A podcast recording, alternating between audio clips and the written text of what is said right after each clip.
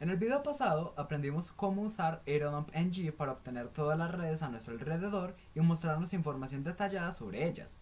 Usualmente hacemos esto para ver nuestra red objetivo, ver el poder de su señal, qué tan lejos estamos de ella y por último, lanzar nuestros ataques en contra de esta. En este ejemplo, asumiré que la red de la que queremos obtener toda esta información es esta, Tigo 7A54. De hecho, en realidad esta es mi red, la que uso todos los días. Ahora que conozco cuál es mi objetivo y tengo información básica sobre esta, veamos cómo podemos ejecutar Aerodump NG solamente contra esta red. De esta manera podremos reunir mucha más información sobre nuestro objetivo. Para hacer esto, primero, como de costumbre, tenemos que escribir el nombre de la herramienta, en este caso, Aerodump NG. Luego, vamos a especificar el BSSID o dirección MAC de nuestro objetivo. Para hacer esto, vamos a copiar el BSSID de nuestra red, en este caso es este, y luego ponemos guion guion BSSID y le pasamos este valor.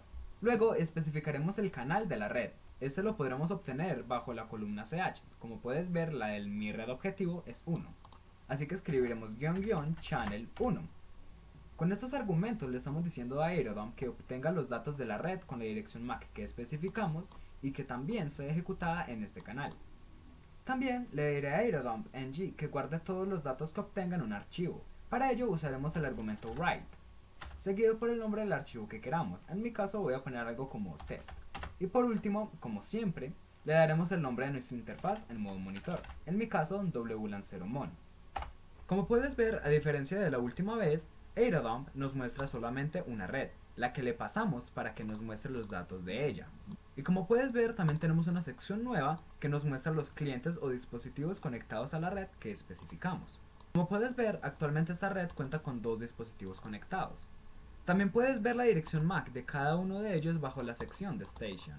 Y como nos muestra la sección BSSID, ambos dispositivos están conectados a esta red, pues el BSSID es el mismo.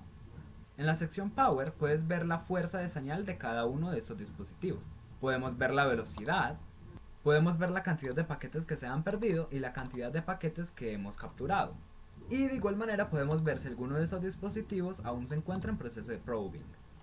En algunas ocasiones, cuando ejecutas Aerodump en G contra todas las redes, aún podrás ver esta sección y observar que algunos dispositivos no están conectados a una red y están buscando una con la que establecer conexión. Si este es el caso, podrás ver el nombre de la red bajo la sección Probes. Como puedes ver, ya presioné Control C, es decir, hice que Aerodom parara, de, se dejara de ejecutar, pero, como ves, tengo varios archivos en esta carpeta que creé hace poco. Porque recuerda que cuando escribimos el comando, le pasamos un argumento que nos guardaría los resultados de este análisis de este UseMail en un archivo. Como puedes ver, tengo 5 archivos nuevos. Todos ellos empiezan con test. Pero todos tienen extensiones distintas. Tenemos un CSV, tenemos un cap, tenemos un kismet.csv, tenemos un kismet.netxml y también tenemos un log CSV. Ten en cuenta que Aerodump le agregó automáticamente guion 01 a todos los archivos. Cuando los vayamos a usar en un futuro, ten en cuenta esto para evitar errores. El archivo que usaremos será el archivo cap. Este contiene los datos que capturamos durante el periodo en que Aerodump se estaba ejecutando. Este archivo debería contener todo lo que fue enviado en nuestra red objetivo, es decir, debería contener URLs, mensajes de chat, nombres de usuario, contraseñas, etc. El único problema aquí es que si miras la sección enc de mi red, podrás ver que mi red usa encriptación WPA2.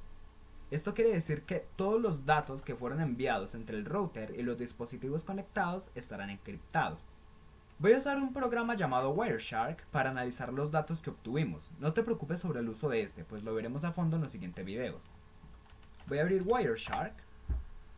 Ahora abriré el archivo .cap que nos generó AeroDumpNG. Como puedes ver, si hago clic en cualquiera de estos paquetes, podrás ver que no tenemos ninguna información útil. Lo único útil, entre comillas, que podemos obtener es el fabricante de los dispositivos. Podemos ver que tenemos un dispositivo LG con esta dirección MAC. Ahora, si volvemos a ejecutar un análisis con Aerodump NG, ya sabemos que este dispositivo es un dispositivo LG. Podría ser una computadora, una televisión, un dispositivo móvil, una tablet, etc. Este dispositivo LG es mi televisor. No tengo otro dispositivo para hacer pruebas, sorry. Como pueden ver, también en esta red hay un dispositivo ARRIS. Si miras la dirección MAC de este y la comparas con la de la red, puedes ver que son las mismas. Es decir, el router de esta red es fabricado por Arris.